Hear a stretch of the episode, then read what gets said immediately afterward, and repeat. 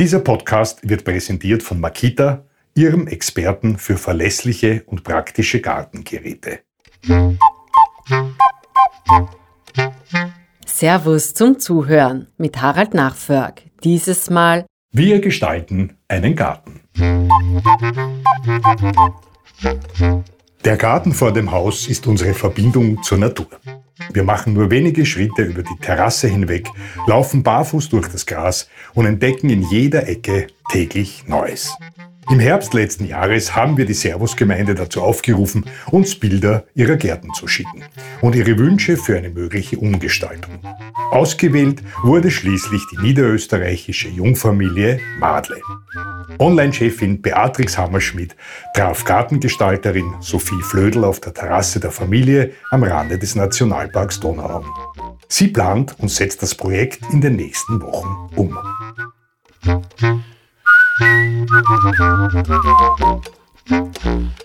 Herzlich willkommen zum Servus Podcast. Dieses Mal zu Gast ist Landschaftsarchitektin Sophie Flödel und wir haben es uns hier auf der Terrasse von der Familie Madle gemütlich gemacht, wobei die Aussicht ist ja noch ein bisschen roh, würde ich mal sagen. Liebe Sophie, was haben wir denn hier vor uns? Ja, hallo, vielen Dank für die Einladung. Ich freue mich heute hier zu sein.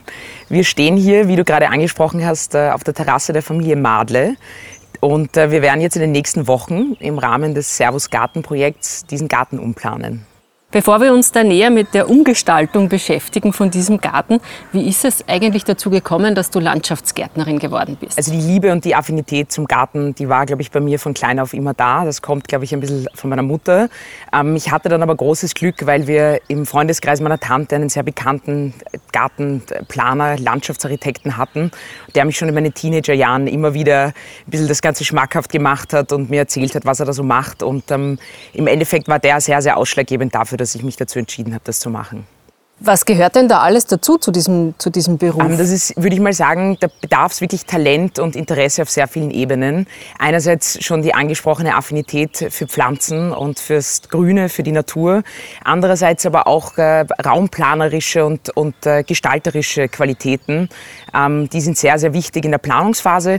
Und was man immer wieder vergisst, am Ende des Tages ist es eine Baustelle. Das heißt, auch Durchsetzungskraft ist sehr, sehr wichtig in diesem Beruf, damit da auch was weitergeht.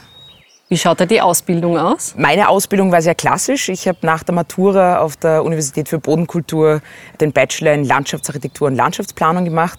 Es war eine super Grundlage, eine naturwissenschaftliche Grundlage und äh, bin dann nachher, ich habe diesen starken Drang verspürt, ins Ausland zu gehen, bin dann nach Schottland gegangen und habe auf der University of Edinburgh dann meinen Master gemacht. Das war ein ganz toller Kontrast, weil das war eine School of Arts, das heißt, das war ein, ein da war wirklich das Kreative im, im Vordergrund und ähm, und da konnte ich mir dann quasi den kreativen Feinschliff holen. Aber man muss ehrlich sagen, so wie das fast in jedem Beruf, immer in der Berufswelt ist, mein wirkliches Können habe ich dann eigentlich im Rahmen meines ersten richtigen Berufs irgendwo erlangt. Und äh, da gab es sehr, sehr viele Aha-Momente. Ist der Beruf so, wie man sich vorstellt? Also bist du wirklich die meiste Zeit nur draußen unterwegs, unter der Sonne, mit schmutzigen Händen und einem Plan in der Hand mit der Schaufel? Das habe ich natürlich auch gedacht ursprünglich, deswegen habe ich mich entschieden, diesen Beruf zu machen. Aber das ist natürlich am Ende des Tages leider nicht ganz so.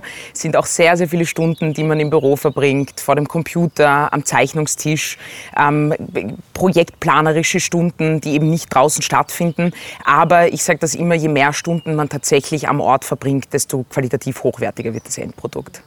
Wir sind jetzt da genau direkt vor Ort, wo die Magie passiert, sozusagen. Ähm, es ist auch äh, der Beginn von unserer Umgestaltung. Das heißt, Schritt eins ist. Also hier konkret im äh, Beispiel der Familie Madle ist es so, dass wir hier eine Neugestaltung vornehmen.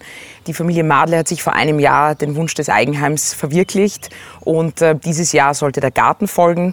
Das heißt, es ist eine Neuplanung. Und in diesem konkreten Fall schaut man sich als allererstes immer mal den Boden an, weil bei Neubauten sehr oft der Boden belastet wird. Erstens einmal durch Kontamination, durch äh, Baustellenreste, sage ich jetzt mal, Beton und so weiter. Und andererseits, weil er oft stark verdichtet ist durch schweres Gefährt, Bagger und, und Kräne und dergleichen.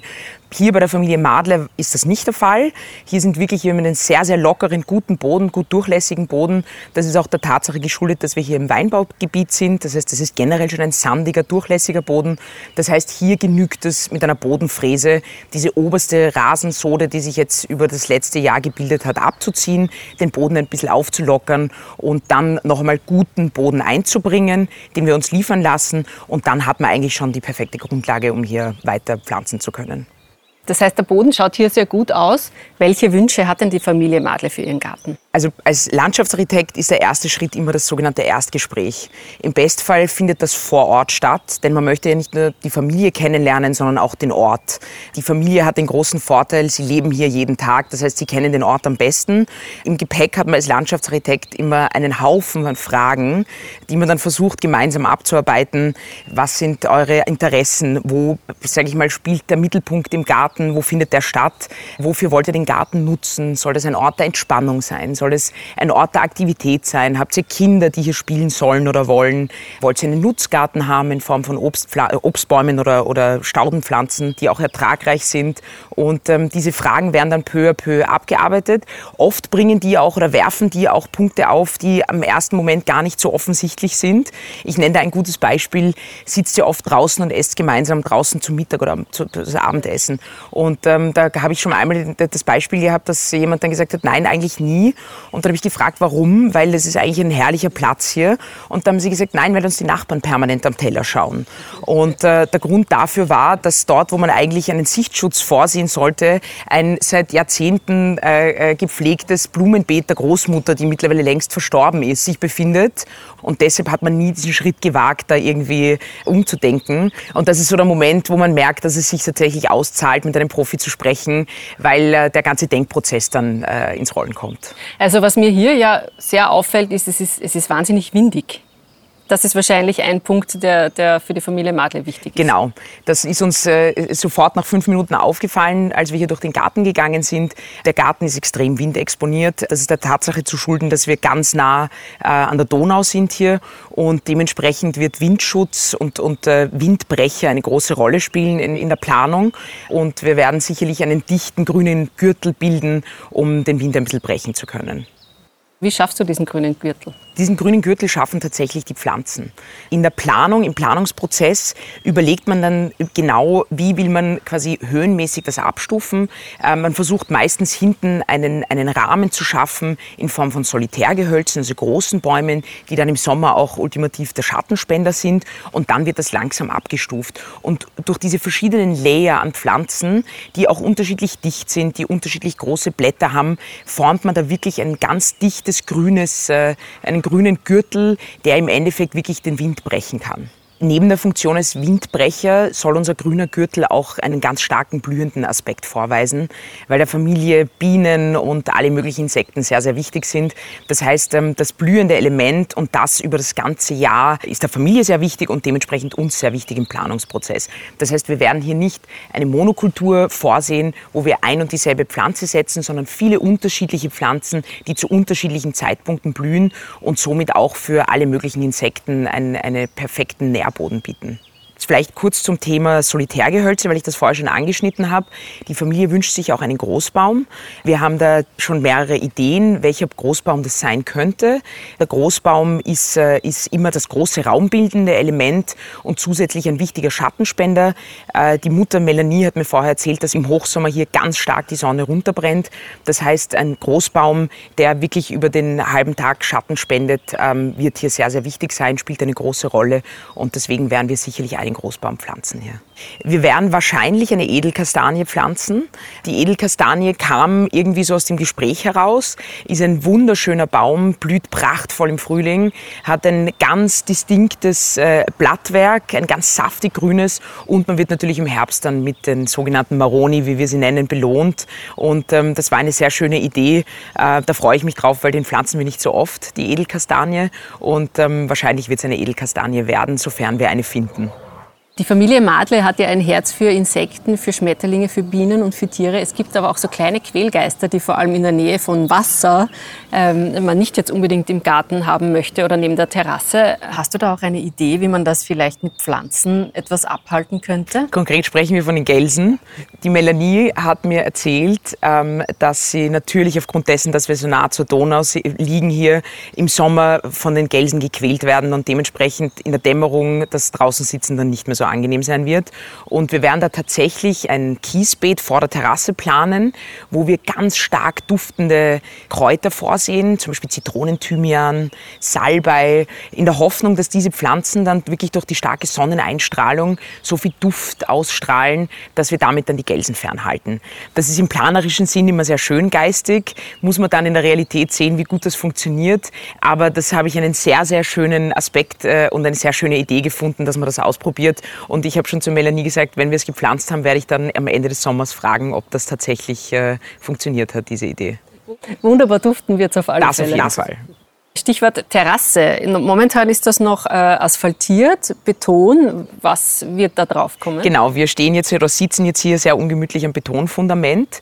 Hier wurde in der Planung immer eine Holzterrasse vorgesehen. Uns wurden die besten Grundvoraussetzungen geschaffen. Wir haben hier, wie gesagt, ein Betonfundament, das auch ein zweiprozentiges Gefälle aufweist. Das ist das Allerwichtigste, speziell bei Holzterrassen, dass man immer dafür sorgt, dass es trocken bleibt. Feuchte ist wirklich der Feind des Holzes. Dementsprechend, wenn man in der Unterkonstruktion ein wenig Gefälle äh, einbauen kann oder wenn es kein Fundament, sondern eine sickerfähige Fläche ist, dafür sorgen kann, dass das Wasser schnell absickern oder versickern kann und der Unterboden trocken bleibt, hat man wirklich viele Jahre Freude mit einer Holzterrasse. Wir haben uns hier für, eine, für Lerchendielen entschieden. Lerchendielen äh, bekommen so einen ganz wunderschönen silbrig-grauen Patina ähm, schon nach wenigen Jahren und sind in den meisten Fällen auch ein heimisches Holz, was uns sehr wichtig ist. Und die Familie freut sich da schon sehr darauf. Holz ist als Oberfläche haptisch sehr, sehr warm und ähm, allein dieses Barfuß dann das Haus äh, zu verlassen, über die Holzterrasse zu schreiten und, und dann tatsächlich in den Garten zu gehen, da freut sich die Familie schon sehr drauf. Was ist denn sonst noch geplant? Wir haben eine Rasenfläche vorgesehen. Die Tochter Leonie, sie ist elf Jahre alt, äh, liebt mit den Eltern im Garten Badminton und Fußball zu spielen. Und deswegen wird es definitiv eine Rasenfläche geben, die dann eben umrandet äh, wird von dem schon angesprochenen grünen, blühenden Gürtel. Und äh, was auch äh, äh, geplant ist, ist ein Hochbeet, weil die Familie auch sehr, sehr gerne hier und da sich die Tomaten selbst pflückt äh, für den Abend, für den abendlichen Salat zum Beispiel und ein Naschbärenbeet. Das ist auch noch ein großer Wunsch der Familie, dem wir sehr gerne nachkommen möchten. Das sind so die großen Ideen, ähm, die wir in diese Planung versuchen zu verpacken, in der Hoffnung, dass wir hier nicht nur einen ganz tollen Servusgarten kreieren, sondern auch wirklich alle Wünsche, die die Familie Madle hat, äh, berücksichtigen können. So eine Rasenfläche ist ja nicht von einem Tag auf den anderen da. Das oder? ist per se richtig. Im Normalfall dauert das einige Wochen, bis diese Rasensamen tatsächlich zu keimen beginnen und dann auch wachsen. Wir behelfen uns deshalb ähm, mit einem Rollrasen. Der ist dann wirklich innerhalb eines Tages saftig grün. Der Rollrasen hat sehr, sehr viele Vorteile. Nicht nur den bereits angesprochenen Soforteffekt, sondern er hat auch wirklich von Sekunde eins diese ganz dicht geschlossene Rasensode, was auch verhindert, dass vielleicht unerwünschte Pflanzen einfliegen und dann aufkeimen können. Und man hat einfach ab dem ersten Moment große Freude daran. Die Bienen und die Insekten haben aber dennoch eine Freude an diesem Garten, auch wenn man sich mal dafür entscheidet, ein Stück Rasen zu haben. Also die Bienen und Insekten werden hier definitiv eine ganz große Freude haben, weil, wie gesagt, wir haben schon angesprochen, wir sind zwar hier umgeben von ganz üppig blühenden Rapsfeldern. Aber das ist immer nur für eine ganz kurze Zeit eine, sage ich mal, Fressoase für Bienen. Viel, viel wichtiger ist es, wenn man Bienen die Möglichkeit gibt, über die gesamte Saison äh, Nektar und Pollen zu finden. Ähm, sie brauchen nicht die hektargroßen äh, Rapsfelder, sondern es genügen ihnen schon kleinere Flächen, aber die eben über das ganze Jahr. Und das versuchen wir hier zu schaffen. Ich glaube, dass wir dann einen ganz tollen äh, Ort für Bienen und Schmetterlinge hier schaffen können. Für die Familie Madle gestalten wir auch einen komfortablen Garten. Genau. Einer der ersten Sätze der Familie Madle in unserem Erstgespräch war, bitte nicht so aufwendig. Wir arbeiten und wir möchten, wir arbeiten sehr viel und wir möchten dann, wenn wir nach Hause kommen, nicht den ganzen Abend im Garten verbringen müssen. Diese, diesen Satz höre ich sehr, sehr oft bei Kunden. Ähm, und ähm, ich bin arbeitend. arbeitend, richtig, sondern eher in Form der Erholung. Diesen Satz höre ich wirklich sehr oft von Kunden und ich sage dann immer fast schon erzieherisch, den, äh, den perfekten Garten, der wunderschön ist, ohne eine Minute Pflege, den gibt es leider nicht. Jeder Garten, und der kann noch so toll und aufwendig geplant sein, braucht ein bisschen Liebe, damit er auch Jahre später immer noch so aussieht. Aber trotzdem gibt es natürlich ein paar Aspekte, auf die man gut eingehen kann, um es eher in, in der pflegeleichten äh, Kategorie einordnen zu können. Deswegen werden wir die Familie Madle auch mit einem Rasenmäherroboter beglücken. Der übernimmt dann schon mal diese einmal wöchentliche Arbeit des Rasenmähens. Und indem wir sehr viele Sträucher vorsehen, die wirklich nur einmal im Jahr ähm, einen Schnitt äh, benötigen, ist, ist wirklich der, der Arbeitsaufwand äh, auf ein Minimum reduziert. Wir werden auch ein Bewässerungssystem vorsehen. Das ist eine zusätzliche Entlastung, weil auch das Bewässern im Hochsommer oft sehr zeitaufwendig sein kann. Und ähm, indem wir hier ein, wirklich ein, ein smartes System einbauen, das alles komplett selbst steuert, wird die Familie auch hier um einiges erleichtert. Du hast auch ein Hochbeet angesprochen. Das ist ja etwas, das derzeit sehr beliebt ist. Warum eigentlich? Ja, Hochbeete haben sich in den letzten zehn Jahren wirklich zum absoluten Dauerbrenner in jedem Garten entwickelt. Ähm, das hat viele Gründe. Einerseits ist natürlich das angenehme und erleichterte Arbeiten ein ganz wichtiger Punkt, weil man sich nicht runterbuckeln muss in, in den Acker, sage ich mal, in den Gemüseacker, sondern tatsächlich im Stehen arbeiten kann. Und andererseits, der zweite Aspekt, der ganz interessant ist, man kann einen sogenannten warmen Kompost kreieren. Ähm, das heißt, man kann mit einem Hochbeet tatsächlich über das ganze Jahr, wenn man einen Frühbeetaufsatz hat, den bewirtschaften, weil der Kompost wie eine Art Heizung agiert. Man kennt das manchmal selber, wenn man es umgräbt, dann kommt da auf einmal so irrsinnige Hitze raus. Und somit ist das wie eine Art Heizung. Und durch diesen Frühbeetaufsatz äh, kann man tatsächlich dann über das ganze Jahr das Hochbeet bewirtschaften. Bringen Sie Haus und Garten mit den Akkugeräten von Makita wieder auf Vordermann. Die über 360 Modelle der Makita LXT-Serie für Haus, Werkstatt und Garten können alle mit demselben Akkutyp betrieben werden und decken so eine große Bandbreite an Anwendungen ab. Egal ob Terrasse, Hochbeet oder Pergola. Mit den leistungsstarken Akkumaschinen des Marktführers bei Akku- und Elektrowerkzeugen gelingt jedes Projekt.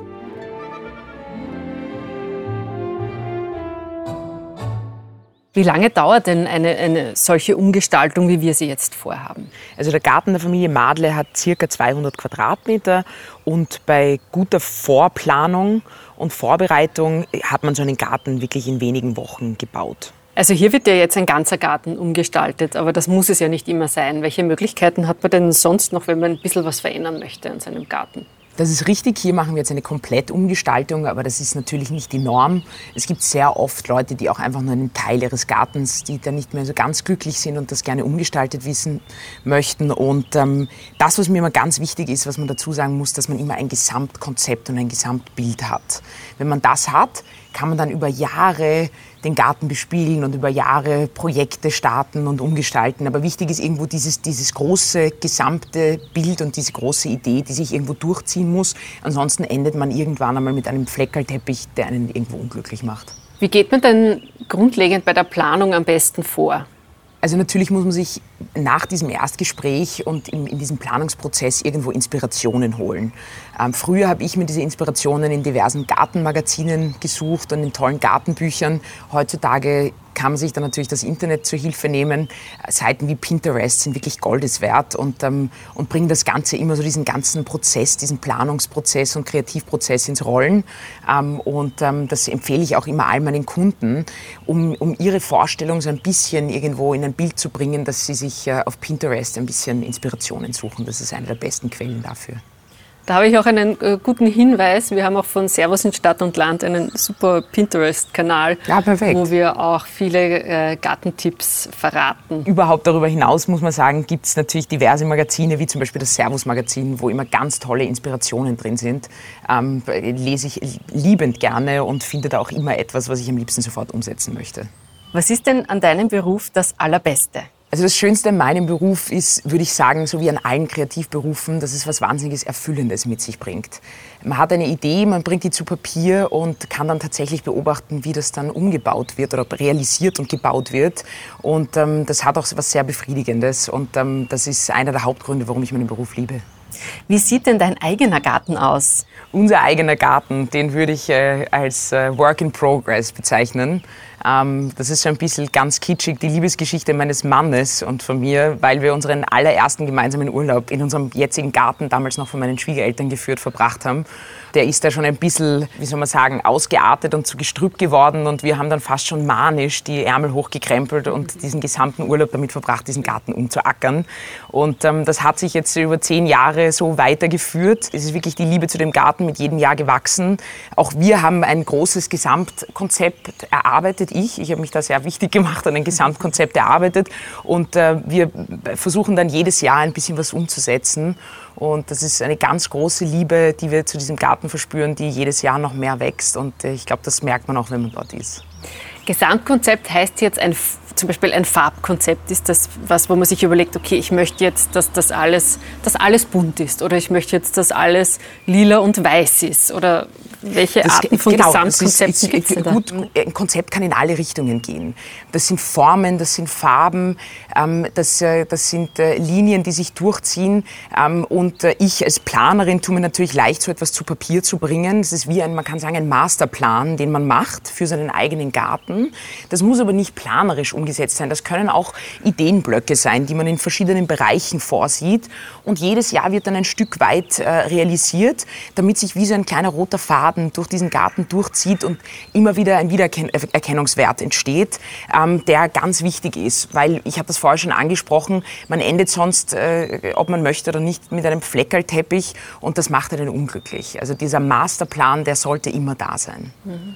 Wann holt man sich da, zu welchem Zeitpunkt braucht man einen Profi? Also die Frage, wann man sich den Profi holen sollte, würde ich mit immer beantworten. Denn äh, wenn der Garten einem das Gefühl vermittelt, dass er eine permanente Last darstellt, ähm, die gepflegt werden muss, dann ist er offensichtlich nicht richtig geplant, weil dann die Wertschätzung nicht überwiegt. Und das ist mir immer ganz wichtig. Jeder Garten hat seine Berechtigung und jeder Garten hat irgendwo das Recht, wertgeschätzt zu werden. Und wenn er richtig geplant und, äh, und, und richtig umgesetzt wird, dann kommt das mit einer gewissen Selbstverständlichkeit. Und dann hat man auch eine Freude darin so zu arbeiten. Es. So ist es. Dann hat man auch eine Freude daran. Ich will nicht jeden zum Übergärtner erziehen. Das ist auch nicht äh, das, das Ziel. Dafür gibt es ausgebildete Menschen. Aber ich glaube, wenn die Wertschätzung da ist, dann kommt auch die Freude. Welche ist denn deine Lieblingsecke in deinem Garten und warum genau die? Meine allerliebste Ecke in unserem Garten ist tatsächlich unser Gemüseacker, wo wir als äh, Familie, als fünfköpfige Familie drin herumwühlen, gemeinsam ernten und wirklich sehr, sehr viel Zeit verbringen. Ich wünsche dir weiterhin viel Freude mit deinem Garten und bedanke mich ganz herzlich für deine Zeit hier im Podcast und natürlich für die Planung unseres Servusgartens. Ich bedanke mich recht herzlich. Vielen Dank fürs Zuhören. Wenn ihr die Wandlung des Gartens der Familie Madle miterleben wollt, schaut auf servus.com slash mein Servusgarten vorbei. Da zeigen wir Schritt für Schritt, was zu tun ist. Außerdem legen wir euch das extra Servus unser Garten ans Herz. Im Magazin findet ihr unter anderem 33 Gemüseraritäten, Wissenswertes über die Vielfalt der Rose und zur Inspiration einen Kraftgarten in der Steiermark. Wenn euch der Podcast gefallen hat, dann abonniert Servus zum Zuhören und verpasst keine Folge mehr. Wir freuen uns auch über einen Kommentar oder eine Bewertung. Bis zum nächsten Mal, euer Servus.